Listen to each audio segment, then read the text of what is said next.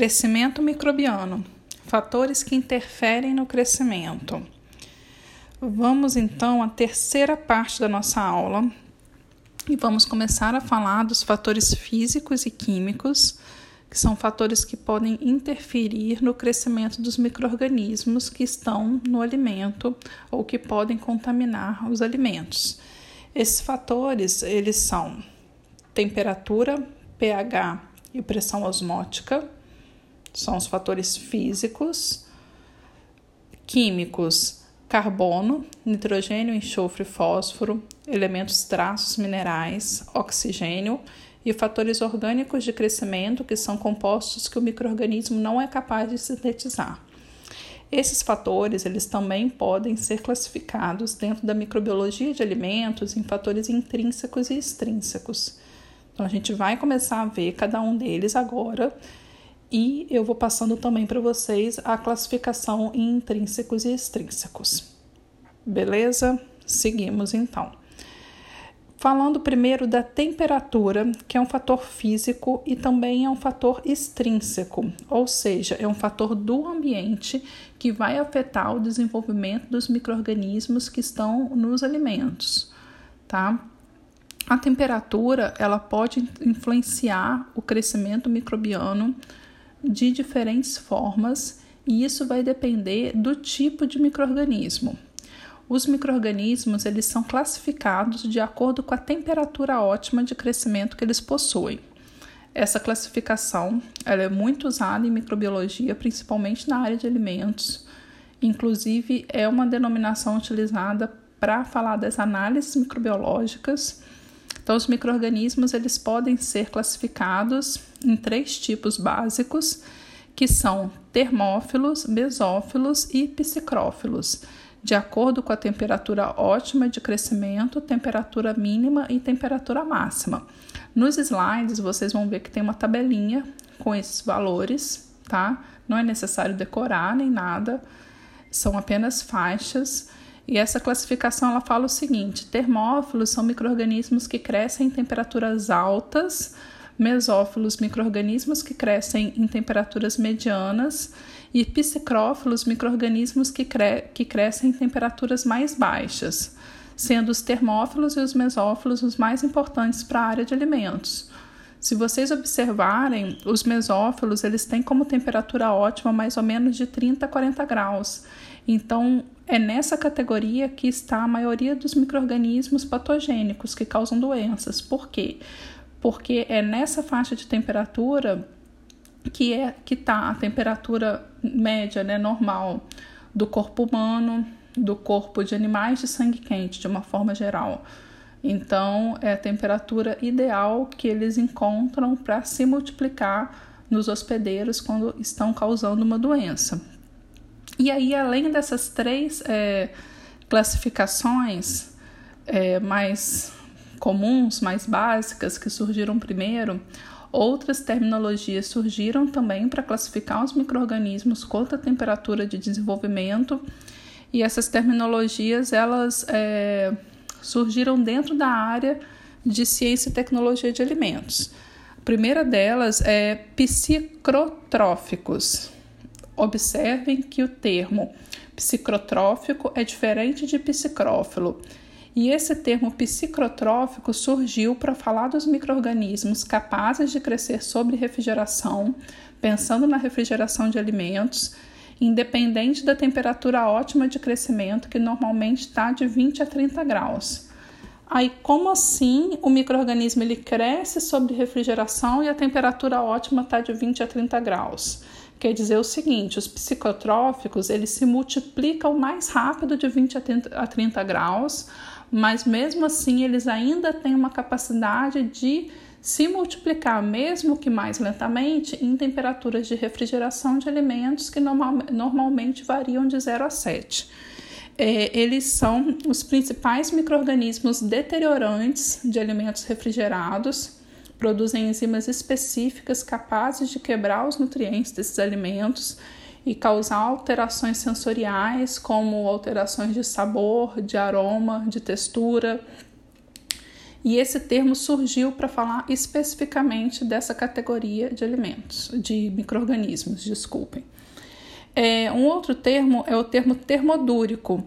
São micro-organismos que resistem a altas temperaturas sem se multiplicar nelas. Eles são de importância principalmente para alimentos que passam por tratamentos térmicos, como por exemplo alimentos enlatados. É, vocês já ouviram falar que não é, não é ideal você comprar uma lata que esteja estufada? Pois é, ali pode ter acontecido a ação de um microorganismo termodúrico que sobreviveu ao tratamento térmico e depois desse tratamento térmico, durante o período ali de armazenamento da lata, ele conseguiu produzir um gás, normalmente CO2, e causar esse estufamento. E nós temos os micro-organismos termófilos extremos, que são micro-organismos que crescem em altas temperaturas e muito altas, por exemplo, maior do que 80 graus Celsius.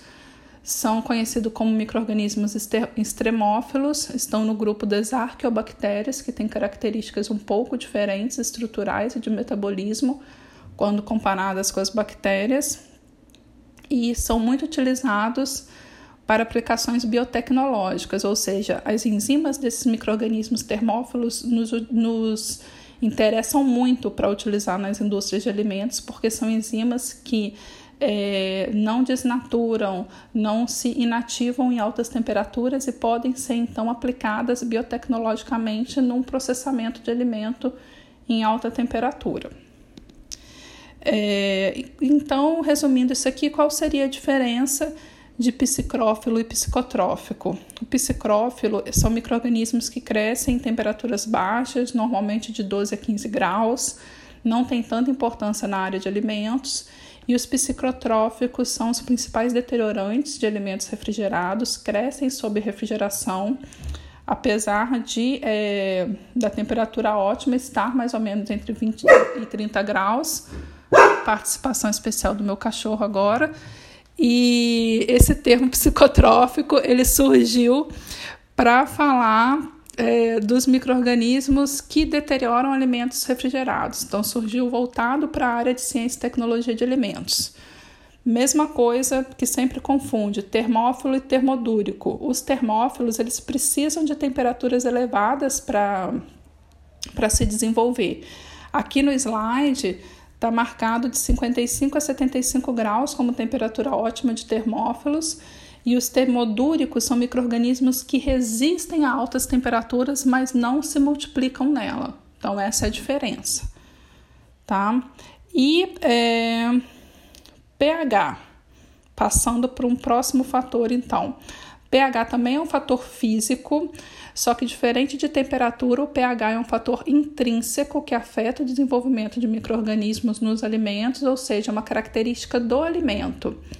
Medida de acidez, neutralidade ou alcalinidade de uma solução, assim como temperatura, os micro-organismos eles também possuem um pH mínimo, ótimo e máximo de desenvolvimento, tá? Como que acontece isso normalmente? As bactérias, elas têm como pH ótimo normalmente em torno da neutralidade de 6,5 a 7,5, com algumas exceções, como bactérias láticas que crescem em pHs mais ácidos, mais na faixa da acidez, e fungos filamentosos e leveduras também que toleram pHs mais ácidos do que bactérias. E aí a gente começa agora então a entender é, esse comportamento de desenvolvimento de micro-organismos em alimentos. Quando a gente pensa num alimento com pH um pouco mais próximo à neutralidade, esse alimento então ele vai tender a ter o desenvolvimento de bactérias. Quando eu penso em alimentos mais próximos com pH um pouco mais ácido, possivelmente ele vai ser deteriorado, ele vai ser contaminado por fungos filamentosos e leveduras. É, vou dar um exemplo. É, quando eu tenho desenvolvimento de uma conserva, quando uma conserva aberta na sua geladeira, uma geleia aberta, por exemplo, ela vem a estragar. Normalmente esse crescimento vai ser visualmente por um fungo filamentoso, tá? A, a geleia, a conserva, elas têm um pH um pouco mais ácido. A, a geleia ainda tem ainda a junção de uma alta concentração de açúcar, que são ambientes que os fungos filamentosos preferem quando comparados às bactérias. Agora, se eu pensar numa deterioração de um leite, de uma peça de carne, normalmente esse alimento ele tem um ambiente que propicia o desenvolvimento bacteriano por conter fatores que beneficiam esse desenvolvimento.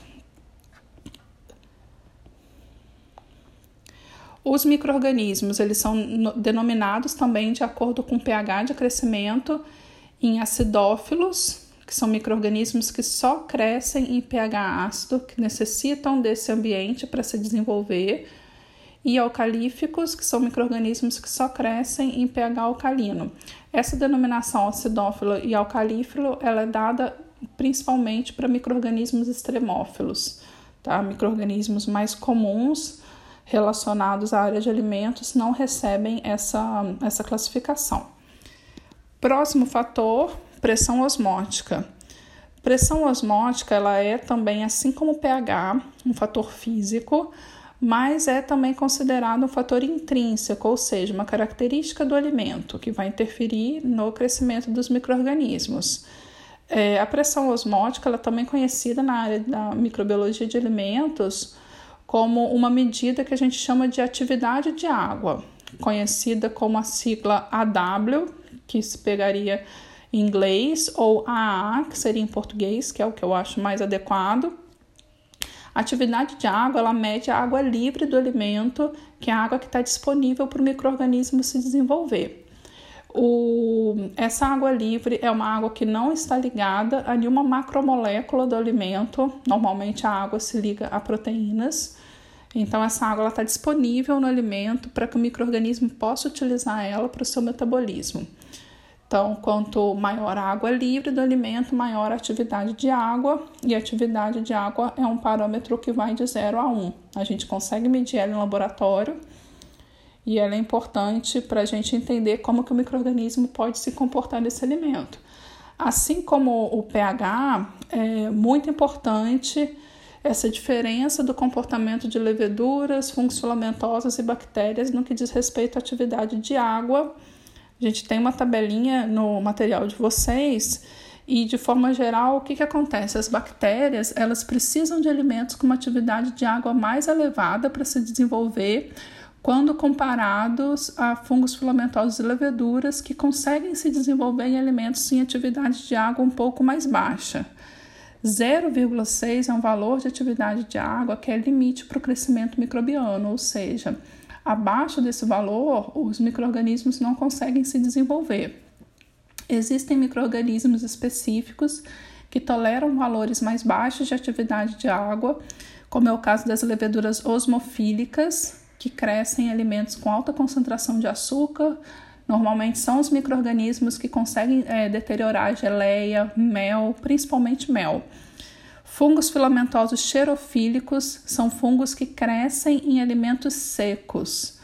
Então, esse prefixo xero quer dizer que o alimento é mais seco. É, por, é, por, exemplo, fungos que contaminam é, carne desidratada, é, vegetais desidratados. Bactérias halofílicas são bactérias que crescem em alimentos com alta concentração de sal, então também toleram baixa, baixa atividade de água. Um exemplo são as bactérias que contaminam peixe salgado desidratado com bacalhau, formam algumas formam aquelas manchas mais avermelhadas, não sei, não sei se vocês já viram. Então, os micro-organismos eles podem ser classificados quanto à atividade de água. De uma forma geral, bactérias precisam de uma atividade maior do que fungos filamentosos e leveduras. Isso aí também dita em quais alimentos essa contaminação vai acontecer, quais tipos de micro-organismos vão, vão estar em cada tipo de alimento, mas existem algumas exceções, como é, consta aqui no material de vocês. Fatores químicos. Os fatores químicos são principalmente os nutrientes que vão estar no alimento também, que são fatores intrínsecos e que vão ser é, necessários para o metabolismo do microorganismo e para a formação da sua da sua célula é, no que diz respeito às estruturas, né? Como eu já falei lá na primeira parte, no início. Então, aqui a gente tem carbono, nitrogênio, enxofre, fósforo, potássio, magnésio e cálcio. Isso tudo o microorganismo ele vai conseguir retirar das proteínas do alimento, dos lipídios, das vitaminas, dos minerais. Então ele precisa se nutrir para formar sua estrutura e para conseguir se multiplicar e para conseguir obter energia para essas reações de, de anabolismo e de multiplicação. A gente tem também os elementos traços, que são minerais que eles precisam em pequenas quantidades, mas que precisam, e os fatores orgânicos de crescimento, que são é, compostos que o microorganismo ele não é capaz de sintetizar e precisam retirar esse, esses componentes do meio externo. Alguns microorganismos eles são mais exigentes em relação a compostos orgânicos de crescimento, inclusive para crescer em laboratório, o meio de cultura ele tem que ter esses compostos específicos. E aí, agora, para finalizar, os fatores que interferem no crescimento microbiano, a gente vai falar de um último fator químico, que é o oxigênio, que é considerado um fator extrínseco, um dos mais importantes, inclusive um dos mais importantes que pode ser utilizado para controlar micro-organismos em alimentos, que é o oxigênio que está presente na atmosfera. Os micro-organismos são classificados quanto à tolerância ao oxigênio essa, essa classificação abrange os seguintes tipos: aeróbico estrito, ou seja, microorganismo que só cresce na presença de oxigênio, anaeróbico facultativo, boa parte dos microorganismos na área de alimentos estão nessa classificação. São microorganismos que crescem tanto na presença quanto na ausência de oxigênio, para eles tanto faz. A gente tem os anaeróbicos estritos, que só crescem na ausência de oxigênio. A gente tem os anaeróbicos aerotolerantes, que precisam, é, desculpa, que toleram o oxigênio, mas não conseguem se multiplicar na presença dele, tá? Mas não morrem também. Então, o oxigênio é tolerável para esses micro-organismos. E os microaerófilos, que precisam de uma quantidade mínima de oxigênio para se desenvolver. Essa classificação ela é feita com base no microorganismo possuir dois tipos de enzimas que neutralizam as formas tóxicas de oxigênio que são formadas durante o metabolismo celular desse microorganismo. Essas enzimas são a superoxidismutase e a catalase. Por exemplo, os aeróbicos estritos que toleram oxigênio, então eles são capazes de neutralizar essas formas tóxicas então, eles possuem essas duas enzimas, os facultativos também. Os anaeróbicos estritos, eles não têm essas enzimas, então o oxigênio é tóxico para o metabolismo desses micro-organismos, então ele não consegue se multiplicar. Os anaeróbicos aerotolerantes só têm a superóxido dismutase e os microaerófilos não possuem. E aí, pessoal, por que, que essa, essa classificação vai ser importante? Vai ser importante pelo seguinte motivo. Vamos supor então que eu quero controlar no meu alimento um microorganismo é, aeróbico ou anaeróbico facultativo, que é onde está boa parte dos contaminantes de alimentos. Então, eu posso armazenar ele numa atmosfera sem oxigênio, eu posso armazenar ele numa embalagem a vácuo, utilizar uma atmosfera modificada. Então, várias formas de controle microbiano dentro da área de alimentos diz respeito a manipular o nível de oxigênio atmosférico ou evitar que o alimento esteja em presença do oxigênio, tá? Então, com isso a gente falou como os fatores do ambiente ou do alimento podem interferir no crescimento dos microrganismos. E na próxima etapa da aula a gente vai falar como os microrganismos crescem.